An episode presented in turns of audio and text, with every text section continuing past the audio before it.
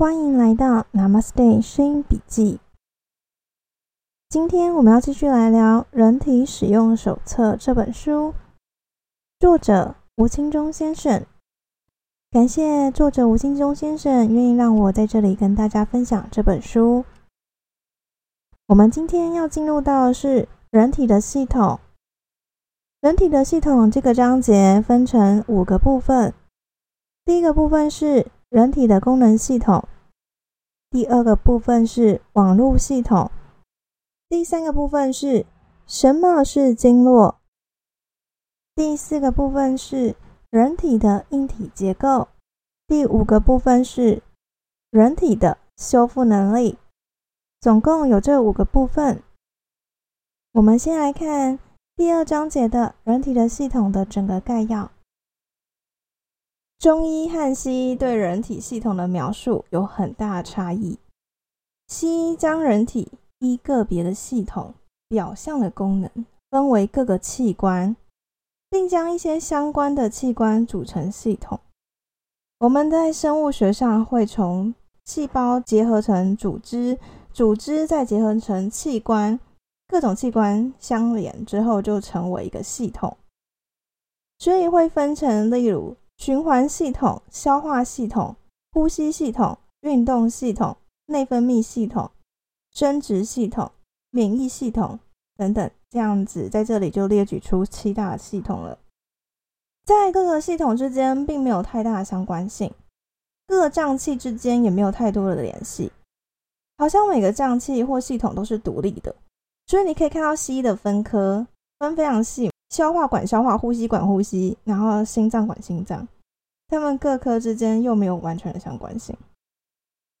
中医就完全不同了，是依人体整体系统的功能分类，大分类只有五脏六腑，每一个脏腑都有一条相关的经络。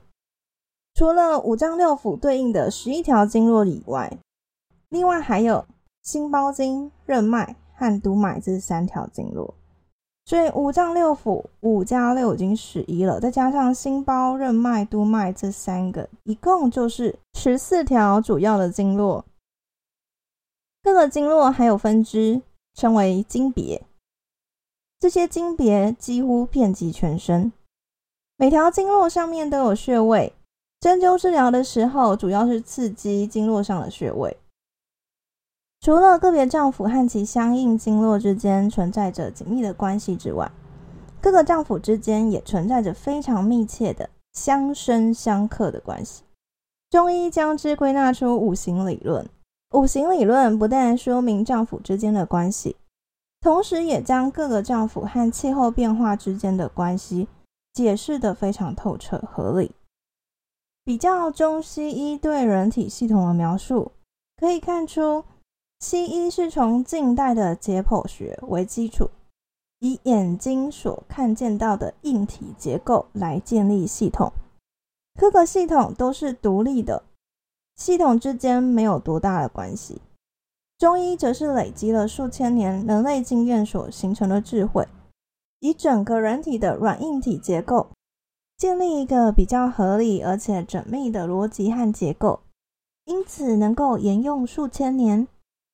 中医的观点中，人体是一体的，五脏六腑之间互相有非常紧密的关系，而且是经常保持平衡的。除了解剖学所提到的硬体之外，中医更有许多概念性或功能性的系统，例如能量系统、资源管理系统等。这些系统在过去科技不发达、没有仪器量测的年代。由于缺乏数字概念，医书中只能用各种特殊的文字来描述这些系统。如能量系统就用阴阳虚实、血气和火来描述；资源管理系统则用相生相克、平衡及其他的方式来描述。由于这些描述和现代科学精确的数据化用语有很大的差异。使得整个中医看起来成为难以理解的玄学。从现代工程学来看，以人体这样一个独立运行的系统而言，利用解剖学所建立的现代医学人体系统有很多缺陷，少了许多东西。例如，能量系统是所有独立系统中不可或缺的部分，就像个人电脑中的电源供给系统、汽车上的油路系统和电路系统，都是系统中的能量系统，是非常重要的部分。唯独在医学所描述的人体系统中就没有这个部分。在中医的系统中，还有一个非常重要的部分，就是人体的经络系统。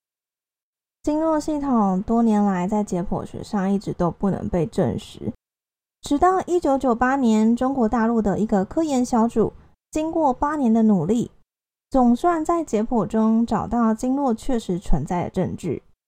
发现整个经络系统中最重要的物质是一种生物易经的材质，同时对某些特定波长的远红外线具有近似光纤维的物理特性。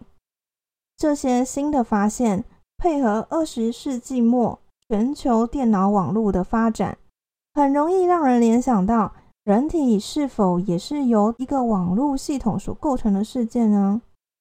这些经络物质和电子通信网络中的物质特性如此接近，更增添了这种可能性。从生物的进化过程中，早期的低等动物并没有大脑，经络系统是这些动物体内主要调节各个脏器的机构。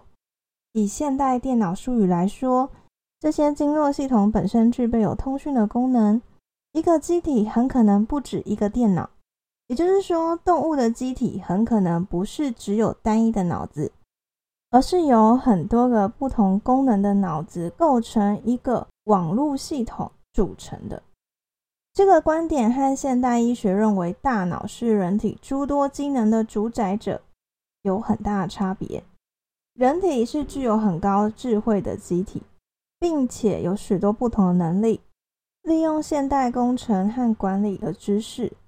结合对古老中国传统医学的概念，可以仿照电脑的结构，画出另一种人体的结构方块图。这个方块图将人体分为五个功能方块和四个网络系统，分别详述于后。利用这种人体结构的思考逻辑，可以对多数慢性病理论重新进行界定。发展出新的病理逻辑，再依据这个新的病理逻辑，拟定完全不一样的治疗方案，有机会对慢性病的治疗开创出一条新的途径。由于第二章的内容很多，光只是录前面的前言就已经这么长了。为了不要逼死大家的耳朵、大家的脑袋，让大家还有可以休息的时间跟空间。决定这一集 p o c k e t 就先录到这里就好了。我会尽量就是看能不能一周上不止一集。我也希望可以快点分享完这本书，可是内容太多了，但又考虑到欲速则不达，如果讲太快大家听不懂，好像也没有什么意义。所以在折中之后，决定先不要心急。好好的把每一段每一段呈现的让大家是舒服又听得懂的状态。感谢大家的聆听，我们下次再见。祝福大家都有愉快、美好又健康的一天哦。Namaste，拜拜。